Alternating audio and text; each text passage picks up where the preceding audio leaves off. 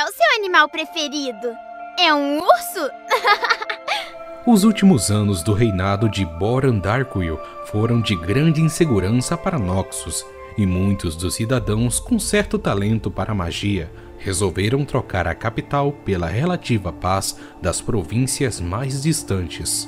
Já Gregory, o cinzento, e sua esposa, uma bruxa chamada Amoline, preferiram demonstrar sua força noxiana desbravando as fronteiras em vez de participando das intrigas políticas da nobreza. O jovem casal reivindicou uma terra para além dos montes Ferrifarpos ao norte e construiu um pequeno lar pouco antes da chegada do inverno e logo após a chegada de sua primeira filha. Durante a jornada, as histórias de outros colonizadores sobre os grandes ursos sombrios que um dia vagaram sobre o território cativaram a Moline, que já nos últimos meses de gravidez passava os dias em frente à lareira, criando uma versão de brinquedo das criaturas protetoras. Certo dia, no momento em que ela costurava o último olho de botão do ursinho de pelúcia, ela entrou em trabalho de parto. Gregory então percebeu que desde o momento em que nasceu, sua filha se afeiçoou muito ao novo brinquedo, pois foi ali, em frente à calorosa lareira, que a Moline trouxe N ao mundo. Mas um dia, N, quando ainda era bebê, ela e seu pai ficaram doentes. Ao anoitecer, a menina começou a queimar de febre e logo sua temperatura estava tão alta que sua mãe sequer conseguia segurá-la. A Moline ficou desesperada e decidiu sair para buscar um balde de água gelada no rio ao lado de casa. Na manhã seguinte, Gregory acordou fraco e ainda um pouco tonto da doença. No berço, Anne, já recuperada, brincava com seu ursinho de pelúcia, Tibers. No entanto, a Moline havia sumido. Anne acreditava inocentemente que sua mãe um dia voltaria.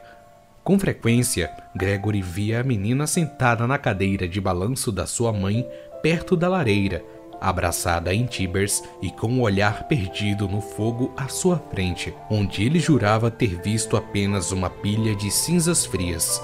Parecia loucura, mas no fim ele atribuía esses desvios da mente ao cansaço de criar uma criança sozinho.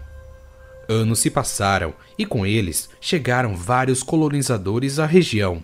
Um deles era Leana, uma mulher em busca de uma nova vida fora da capital. Ela havia se mudado junto com a sua filha, Daisy, e depois de algum tempo se casou com Gregory. Anne estava ansiosa para ter alguém para brincar, mas acostumada às indulgências de ser filha única, demorou a se adaptar à nova família. Quando o temperamento acalorado de Anne vinha à tona, Leana ficava com medo e rapidamente tomava o lado de Daisy. No fim, sobrou para Gregório manter uma certa paz instável entre as três. Certo dia, uma grande tragédia acometeu a família. Daisy, desacostumada aos perigos das fronteiras indomadas, saiu para brincar e nunca mais voltou. Naturalmente, Leana culpou Anne pela perda de sua filha, descontando toda sua raiva e sofrimento na posse mais querida de sua enteada, o ursinho Tibers.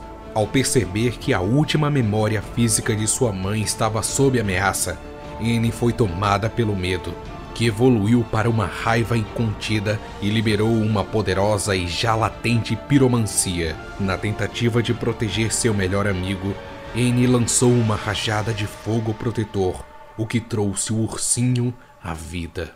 Quando as chamas se apagaram e a poeira das cinzas abaixou, Anne se viu órfã e sozinha.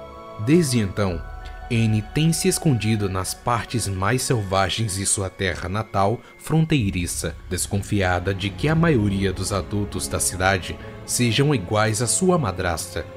Às vezes, ela usa sua aparência inocente para ser adotada por famílias viajantes só por tempo o suficiente para ganhar roupas novas e uma refeição completa. No entanto, o fogo e a morte são o destino de qualquer um que tente separar Anne de seu querido companheiro de pelúcia.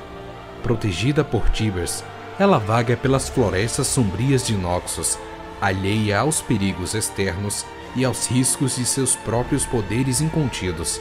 na esperança de um dia achar alguém como ela para brincar.